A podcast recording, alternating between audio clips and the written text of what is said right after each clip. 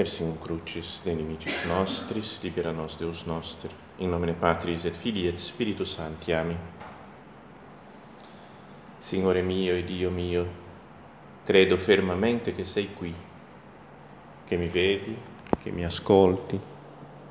Ti adoro con profonda riverenza. Ti chiedo perdono dei miei peccati e grazie per fare con frutto questa orazione Madre mia Immacolata, San Giuseppe, Padre Signore mio, Angelo mio custode, intercedete per me.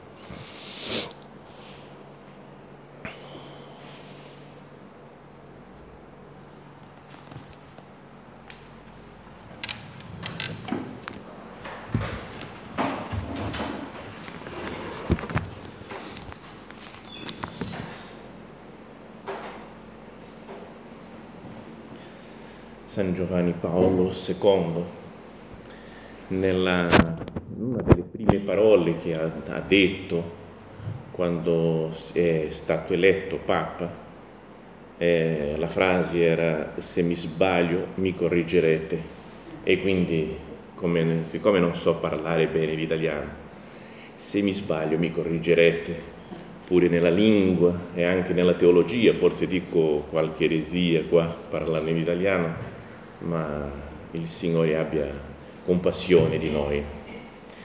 Beh, il Vangelo di oggi, che sentiremo tra poco nella messa, dice, in quel tempo Gesù disse ai suoi discepoli, vegliate perché non sapete in quale giorno il Signore nostro verrà. Cercate di capire questo se il padrone di casa sapesse a quale ora della notte viene il ladro, veglierebbe e non si lascerebbe scassinare la casa.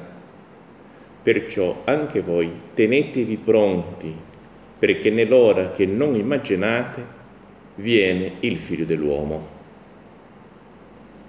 Poi continua un po' Gesù anche dicendo delle persone che si portano bene, il servo fidato, il prudente, che riceverà il suo premio, la ricompensa, e poi quell'altro che è il servo malvagio, no, che sarà bastonato, diciamo, dal Signore.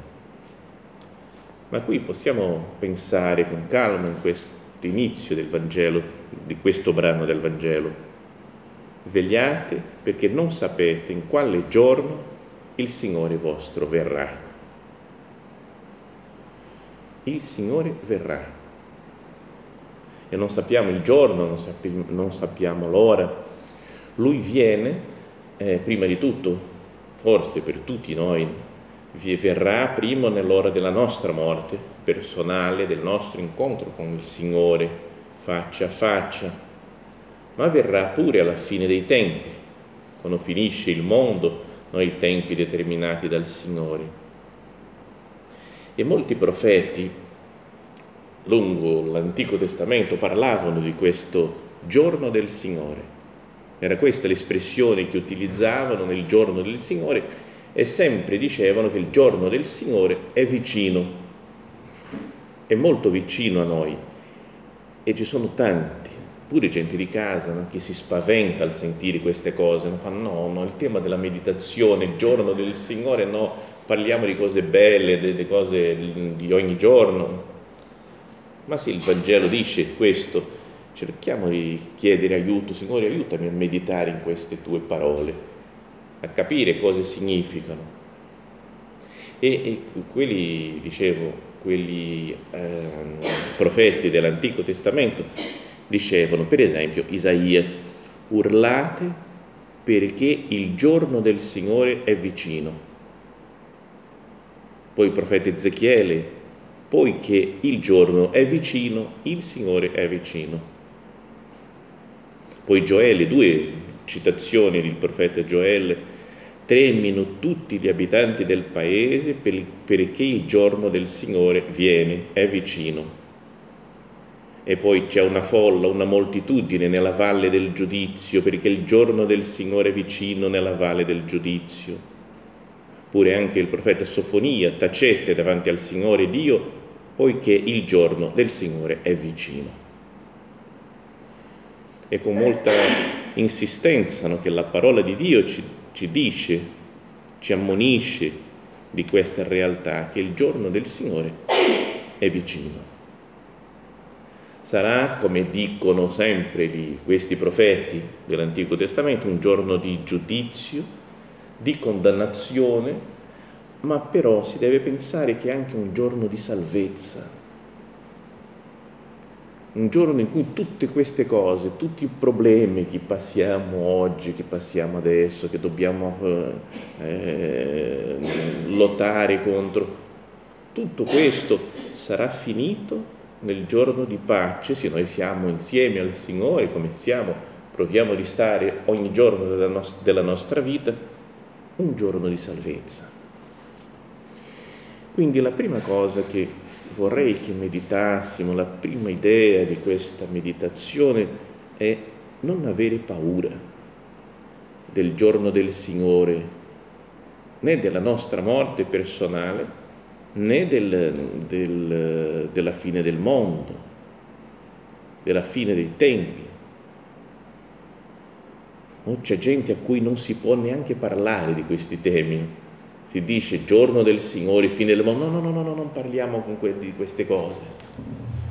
Lì in Brasile, da dove vengo, eh, c'è, non so se qui in Italia pure, ma un, un assunto, un tema di conversazione comune di tanta gente di chiesa che dicono il giorno del Signore si avvicina veramente, credo che tra un anno, due anni al massimo finisce tutto questo qua, perché la situazione del mondo, della Chiesa è talmente complessa che solo tornando Gesù Cristo nostro Signore.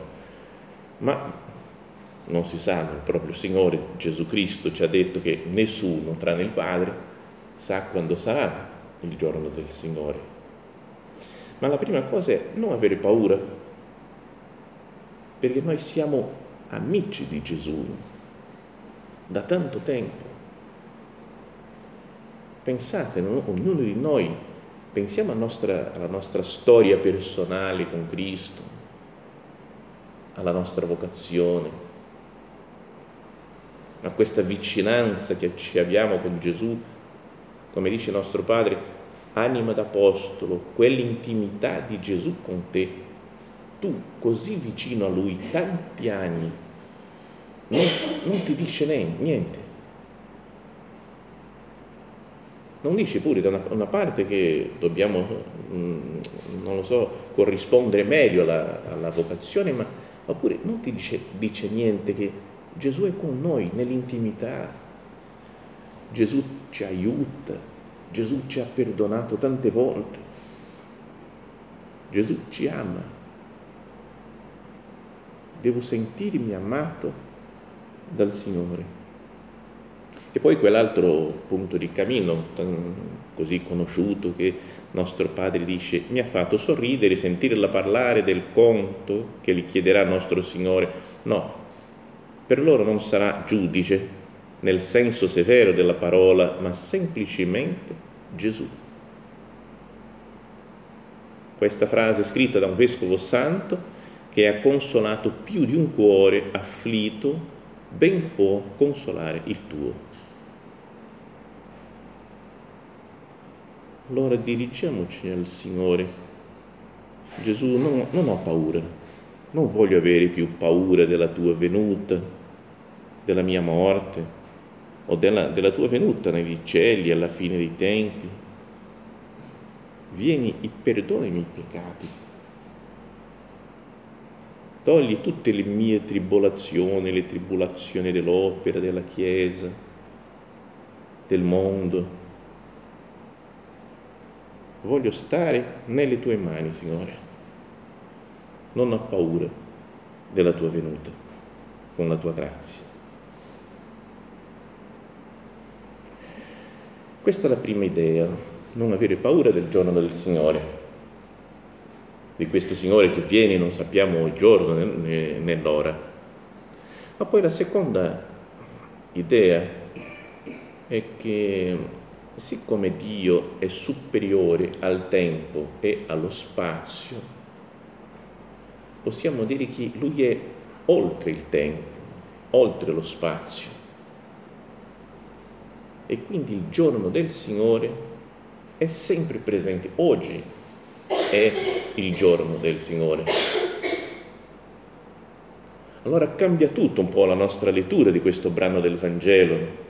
Vegliate perché non sapete in quale giorno il Signore vostro verrà, ma oggi viene, oggi viene a noi nella comunione tra poco. Gesù è fuori del, del tempo, è nel tempo insieme a noi, ma anche fuori del tempo. E allora il giorno del Signore è un giorno sempre presente. Oggi è il giorno del Signore. Vorrei che questa fosse l'idea centrale di questa nostra orazione. Oggi è il giorno del Signore. E quindi possiamo applicare a noi per oggi, per questo giorno, 31 agosto, queste cose che dice Gesù nel Vangelo. Chi è dunque il servo fidato e prudente che il padrone ha messo a capo dei suoi domestici per dare loro il cibo a tempo debito? Debito, debito, non so come si dice questo, vabbè. Eh, beato quel servo che il padrone, arrivando, troverà ad agire così. Davvero io vi dico, lo metterà a capo di tutti i suoi beni. Oggi, se noi Mm, pensiamo no, a, a, alle persone che, che, abitano con noi. Ma se quel servo malvagio dicesse in cuor suo il mio, il mio padrone tarda e cominciasse a percuotere i suoi compagni, a mangiare e a bere con gli ubriaconi, il padrone di quel servo arriverà un giorno in cui non se, lo, se, la, non se l'aspetta e a un'ora che non lo sa, lo punirà severamente e gli infliggerà la sorte che meritano ipocriti Allora, oggi io voglio comportarmi, fare le cose come il Signore aspetta. Applicherò Gesù il tuo Vangelo per oggi pensando in questa verità che oggi è il tuo giorno. Oggi. C'è una volta un momento, un passaggio del Vangelo in cui Gesù dice la, la, la, parola oggi e che mi fa pensare, da molto tempo mi fa pensare questo. Eh, c'è un rapporto, sta relazionato con la, mia città, la città dove abito adesso. La città si chiama São José dos Campos, San Giuseppe dei Prati sarebbe, è una città mm, vicina lì a São Paulo, in Brasile, vicino a Aparecida, il santuario nazionale dove è andato nostro padre. Sapete che nel 1974, quando nostro padre è andato in Brasile, lo hanno portato a fare una romeria a Paresida, lo hanno portato in elicottero. Allora è salito lì da, da San Paolo, gli è passato sorvolato la città di San Giuseppe, dove abito, che non, non aveva centro, non aveva nessun lavoro dell'opera ma non hanno fatto vedere il nostro padre, no, qui, qui c'è una città che bravo, forse in futuro incominceremo, ma una cosa che si vedeva lontano. Il nostro padre fa, allora faccio la benedizione, e dall'elicottero ha dato la benedizione alla città e quindi pochissimi anni dopo ha incominciato il lavoro lì, perché si diceva abbiamo la benedizione del nostro padre, incominciamo il lavoro dell'opera in questa città, San Giuseppe dos. Ma San Giuseppe il nome del, uh, del santo, che è il patrono della cattedrale, del Duomo lì della, della città, della diocesi, è San Disma. Non so se sapete chi è San Disma, che è il buon ladrone. Dicono nella, nella come si chiama? Non so, nella storia, nella tradizione che si chiamava Disma, il buon ladrone e credo che sia l'unica città del mondo la cui cattedrale è dedicata a Santissimo, che non, non ha nessuna, non so, nessuna tradizione nella Chiesa di, di amore, di devozione al Santissimo. Pure c'è lì una croce, tu vieni lì a pregare credendo che è Gesù, ma no, ah no, no, è Santissimo, questo non è Gesù, è un po' strano. E la città si chiama San Giuseppe, la chiesa principale prima di diventare diocesi era la chiesa di San Giuseppe. Ma quando è cominciato la diocesi, il buon ladrone ha rubato di San Giuseppe la, il titolo della cattedrale. È un po' assurdo questo, no? quindi una, la chiesa di San Giuseppe è di minore importanza. Ma va bene. Allora, eh, lì pure tanti, sono tanti, ci sono vescovi della città, preti, amici nostri, cooperatori che si chiamano Disma, è un nome comune lì, non esiste credo da nessun'altra parte del Brasile così con tanta, con tanta insistenza questo nome, perché è il, è il patrono della cattedrale. Beh, allora, San Disma, il buon ladrone, si dice così nella, nel Vangelo. Uno dei malfattori appesi alla croce lo insultava, non sei tu il Cristo, salva te stesso e anche noi. Ma l'altro lo rimproverava, neanche tu hai timore di Dio e sei dannato alla stessa pena. Noi giustamente perché riceviamo il giusto per le nostre azioni. Egli invece non ha fatto nulla di male. E aggiunse, Gesù, ricordati di me quando entrerai nel tuo regno. Gli rispose, in verità ti dico, oggi sarai con me nel paradiso. Oggi di Gesù oggi sarai con me nel paradiso.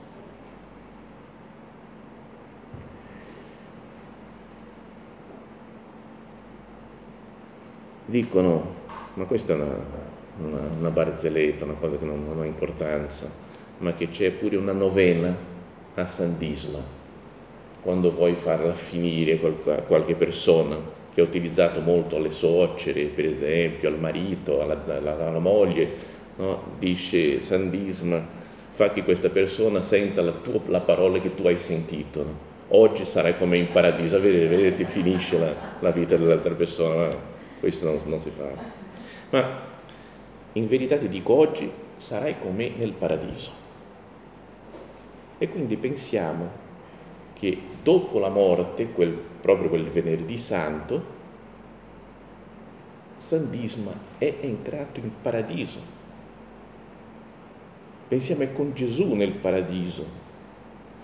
Ma poi pensando, studiando la teologia, cosa dice della, della salvezza, della redenzione, dice che il sabato, dopo il venerdì il santo, il sabato santo, Gesù è sceso alla dimora dei, mos, dei, dei morti, agli inferi, dice dice il Catechismo, Cristo morto, con l'anima unita alla sua persona divina, è disceso alla dimora dei morti. Egli ha aperto le porte del cielo ai giusti che l'avevano preceduto. Quindi pensiamo che lui il sabato sia sceso alla dimora dei morti, gli ha aperto le porte del paradiso a Abramo, Isacco, Giacobbe, Mosè, Davide, i profeti no? apri le porte che entrano tutti insieme a Gesù la, nella domenica della risurrezione. Allora domenica entrano tutti in paradiso e chi c'è? Disma, aspettando dal venerdì. No, no, no, no, no non si può fare. No, non credo che sia così. Due giorni lì ad aspettare, sono il primo ad arrivare in cielo, aspetto che tutti gli altri vengano. Allora, per questo pensavo, siccome non sembra giusto che le cose siano così. Questo oggi di Gesù è un oggi diverso dal nostro, è un oggi eterno. Ogni giorno è un oggi di Gesù. Ogni giorno è il giorno del Signore. Oggi questa giornata nostra è il giorno del Signore. Non ci aiuta a pensare questo. Gesù non, non avrò più paura della morte, del mio incontro con te, perché io mi incontro ogni giorno con te. Non avrò più paura della fine del mondo, del giorno del Signore che è vicino, che annunziano tutti i profeti, perché oggi è il tuo giorno. Pure si può dire che il giorno del Signore è la domenica. C'è pure quella, quell'enciclica di Papa Giovanni Paolo II che era chiamata Dies Domini, il giorno del Signore, che parla sull'importanza della domenica, che è un giorno in cui dobbiamo specialmente lodare il Signore, ringraziare di tutte le cose, che dobbiamo fermarci un po' di tanto lavoro, di tante preoccupazioni che ci abbiamo per lodare il Signore, per guardare Gesù faccia a faccia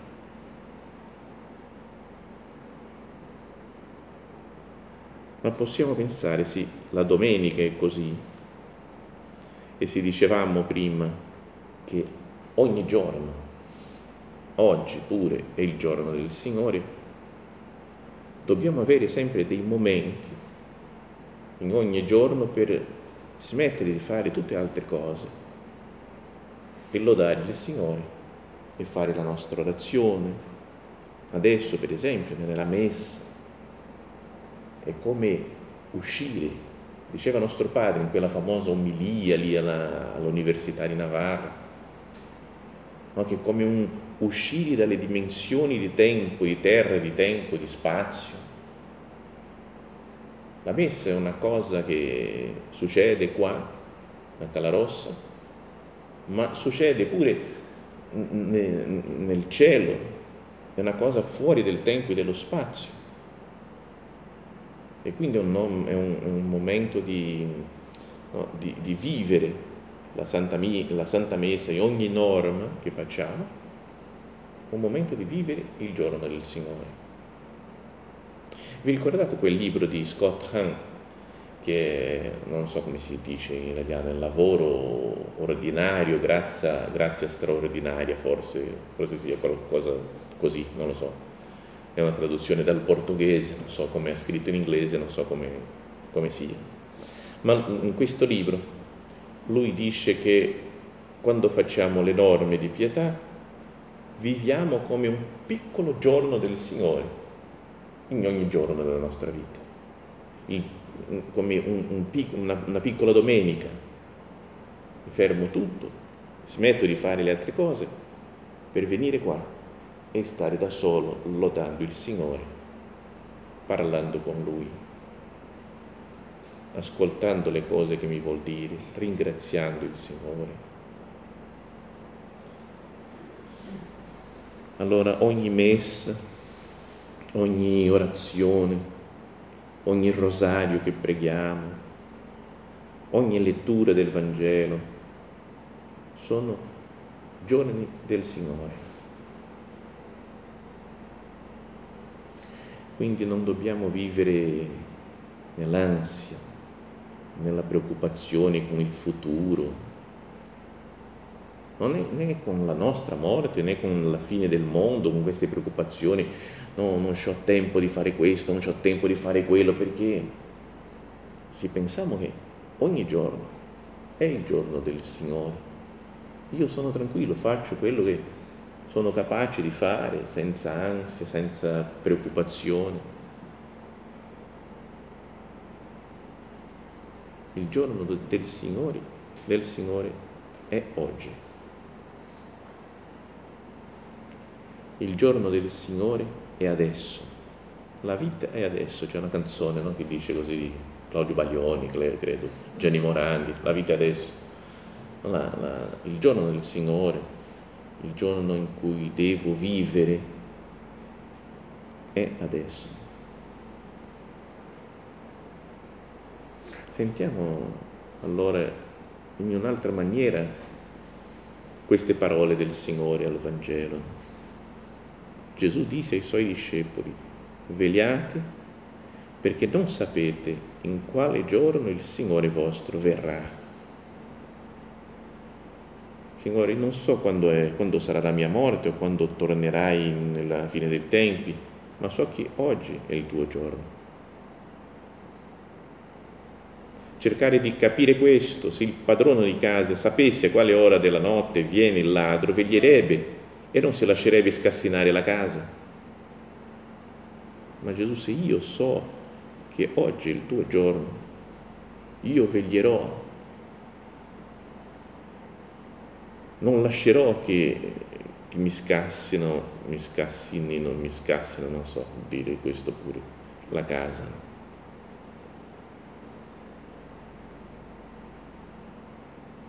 Perciò anche voi tenetevi pronti, perché nell'ora che non immaginate viene il figlio dell'uomo. Tenetevi pronti, con una prontezza che non è preoccupazione, paura, insicurezza, ma sono pronto.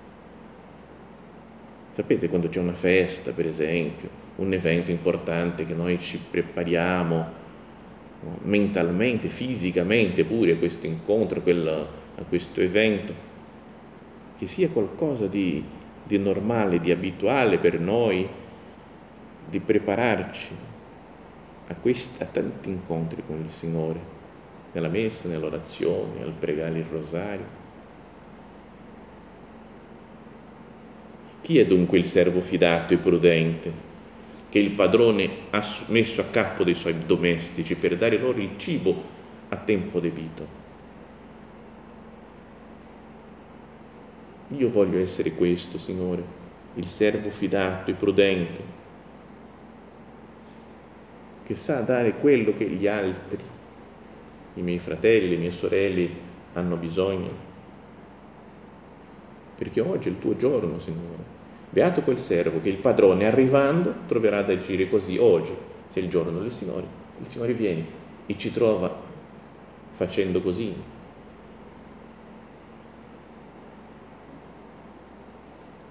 E che io non sia, Signore, come quel servo malvagio che dice in cuor suo il mio padrone tarda e cominciare a percuotere i suoi compagni a mangiare e bere con gli ubriaconi. Sai di non mi importo molto della, della, mia vita di orazione, non mi importo molto di vivere la carità con gli altri, no, no, va bene, no, lasciamo per più avanti. Il più avanti è oggi, la vita è adesso, la santificazione è adesso, l'apostolato è adesso, la mia intimità con il Signore è adesso, perché oggi è il giorno del Signore.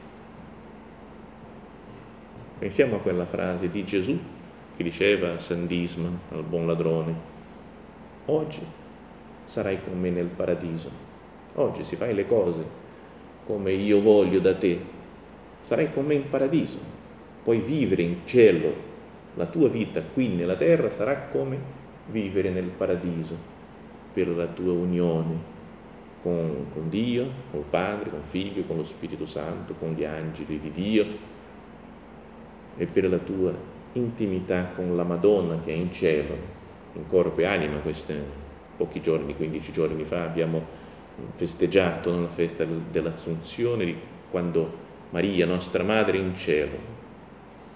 E se noi cerchiamo, proviamo di, di pensare così, oggi è il giorno del Signore, oggi Gesù dice, oggi sarai con me in paradiso e oggi troviamo Maria, nostra madre.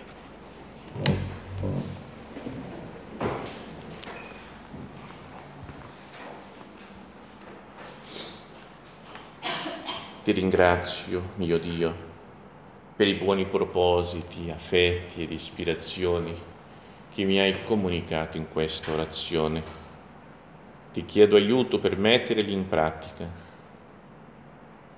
Madre mia Immacolata, San Giuseppe, Padre e Signore mio, Angelo mio custode, intercedete per me.